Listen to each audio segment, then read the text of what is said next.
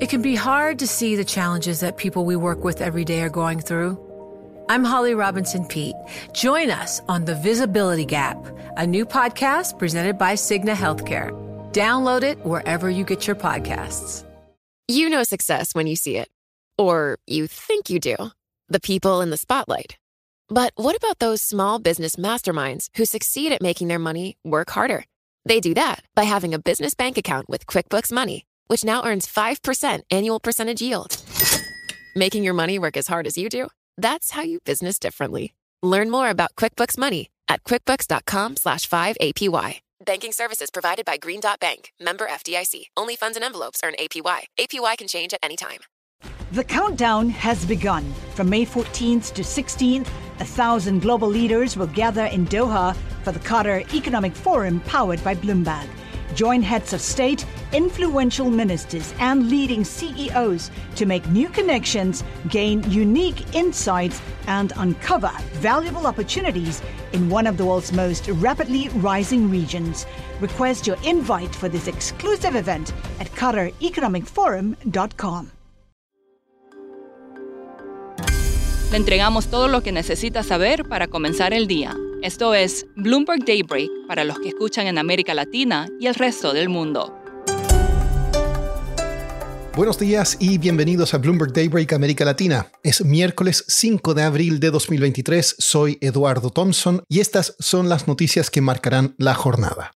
Las acciones globales y los futuros de índices de Estados Unidos caían esta mañana tras mensajes hawkish de los bancos centrales de Nueva Zelanda y Australia. Estos señalaron que mantendrán una prolongada lucha contra la inflación y reactivan preocupaciones sobre una desaceleración económica más profunda. La presidenta del Banco de la Reserva Federal de Cleveland, Loretta Mester, dijo que el banco debería elevar su tasa de referencia por encima del 5% este año y mantenerla en niveles restrictivos durante algún tiempo para sofocar la inflación. El nivel exacto depende de la rapidez con la que disminuyan las presiones sobre los precios. También hoy el Banco Central de Nueva Zelanda subió inesperadamente las tasas en 50 puntos básicos. Mantiene su ritmo de ajuste para controlar la inflación incluso cuando la economía se dirige hacia la recesión. Economistas esperaban un aumento de 25 puntos básicos. El presidente del banco suizo UBS, Colm Kelleher, dijo a los accionistas que la integración de Credit Suisse llevará de 3 a 4 años, esto excluyendo el cierre del banco de inversión. El expresidente de Estados Unidos Donald Trump regresó a Florida y rechazó los 34 cargos a los que responde en un tribunal de Nueva York. Dijo a sus seguidores, comillas, no pueden vencernos en las urnas por lo que intentan vencernos a través de la ley. Un consultor republicano anti-Trump señaló que el caso le ha dado nueva vida a la campaña política del expresidente, al menos por ahora. El presidente de Francia, Emmanuel Macron, aterrizó en Pekín y se reunirá con Xi Jinping junto con la presidenta de la Comisión Europea, Ursula von der Leyen, durante una visita de tres días. Pasando a América Latina, la inflación tampoco cede en la región. En Colombia se aceleró al 13,34% en marzo, de 13,28% el mes anterior y estuvo por encima de las estimaciones. Mientras tanto, en México los precios al consumidor subieron 6,85% ese mes en línea con las estimaciones, pero la inflación subyacente estuvo por encima de lo esperado.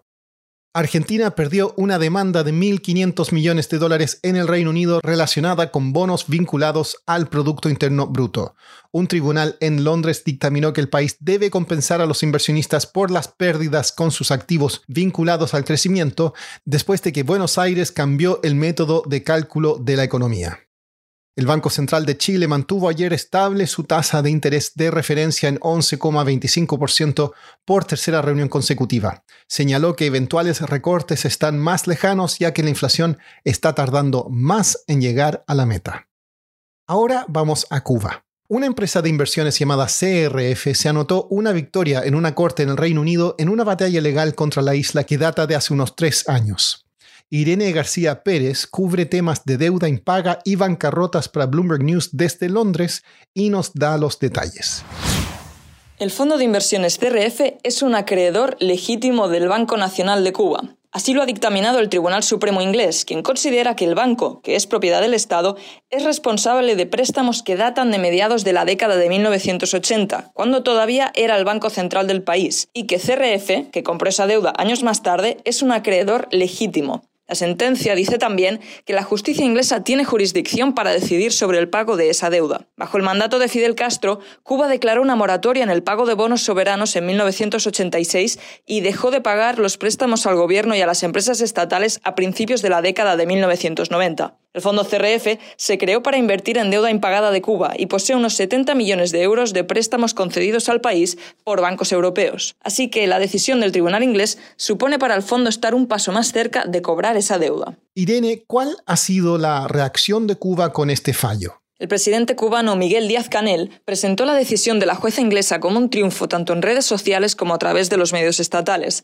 asegurando que la justicia había dado la razón a Cuba, diciendo que CRF no era un acreedor del país. Y sí, pero no. La deuda del Banco Nacional de Cuba tenía una garantía del Estado. Lo que la jueza dice en la sentencia es que el banco no tenía potestad para transferir esa garantía en nombre del gobierno. El fondo CRF ya ha dicho que después de la sentencia ha solicitado al Gobierno transferir la garantía para subsanar ese punto, pero esperan ganar la demanda. Queda por ver si Cuba accede a transferir esa garantía y, en caso de que no, cómo lo argumenta y si el tribunal falla o no en su favor. Y para cerrar, el magnate francés Bernard Arnault, presidente de la firma que elabora productos como las carteras Louis Vuitton, los relojes Tag Heuer y el champán Dom Perignon, se convirtió en la tercera persona cuyo patrimonio personal superó los 200 mil millones de dólares. Se une así a Elon Musk y Jeff Bezos. Eso es todo por hoy. Soy Eduardo Thompson, gracias por escucharnos. Para conocer todas las noticias que necesita para comenzar el día, revise Daybreak en la app Bloomberg Professional, donde puede personalizar las noticias que desee recibir. También puede suscribirse a la versión solo audio en Spotify, Apple Podcasts o la plataforma de su preferencia. Eso es todo por hoy. Escuche de lunes a viernes Bloomberg Daybreak. You know, it can be hard to see the challenges that people we work with every day are going through. Invisible struggles like stress and burnout, caregiving for a loved one, or being misunderstood. But insight, awareness, and empathy will help us better see the issues they're dealing with. And that can make us and our companies healthier too. I'm Holly Robinson Pete. Join us on The Visibility Gap, a new podcast presented by Cigna Healthcare. Download it wherever you get your podcasts.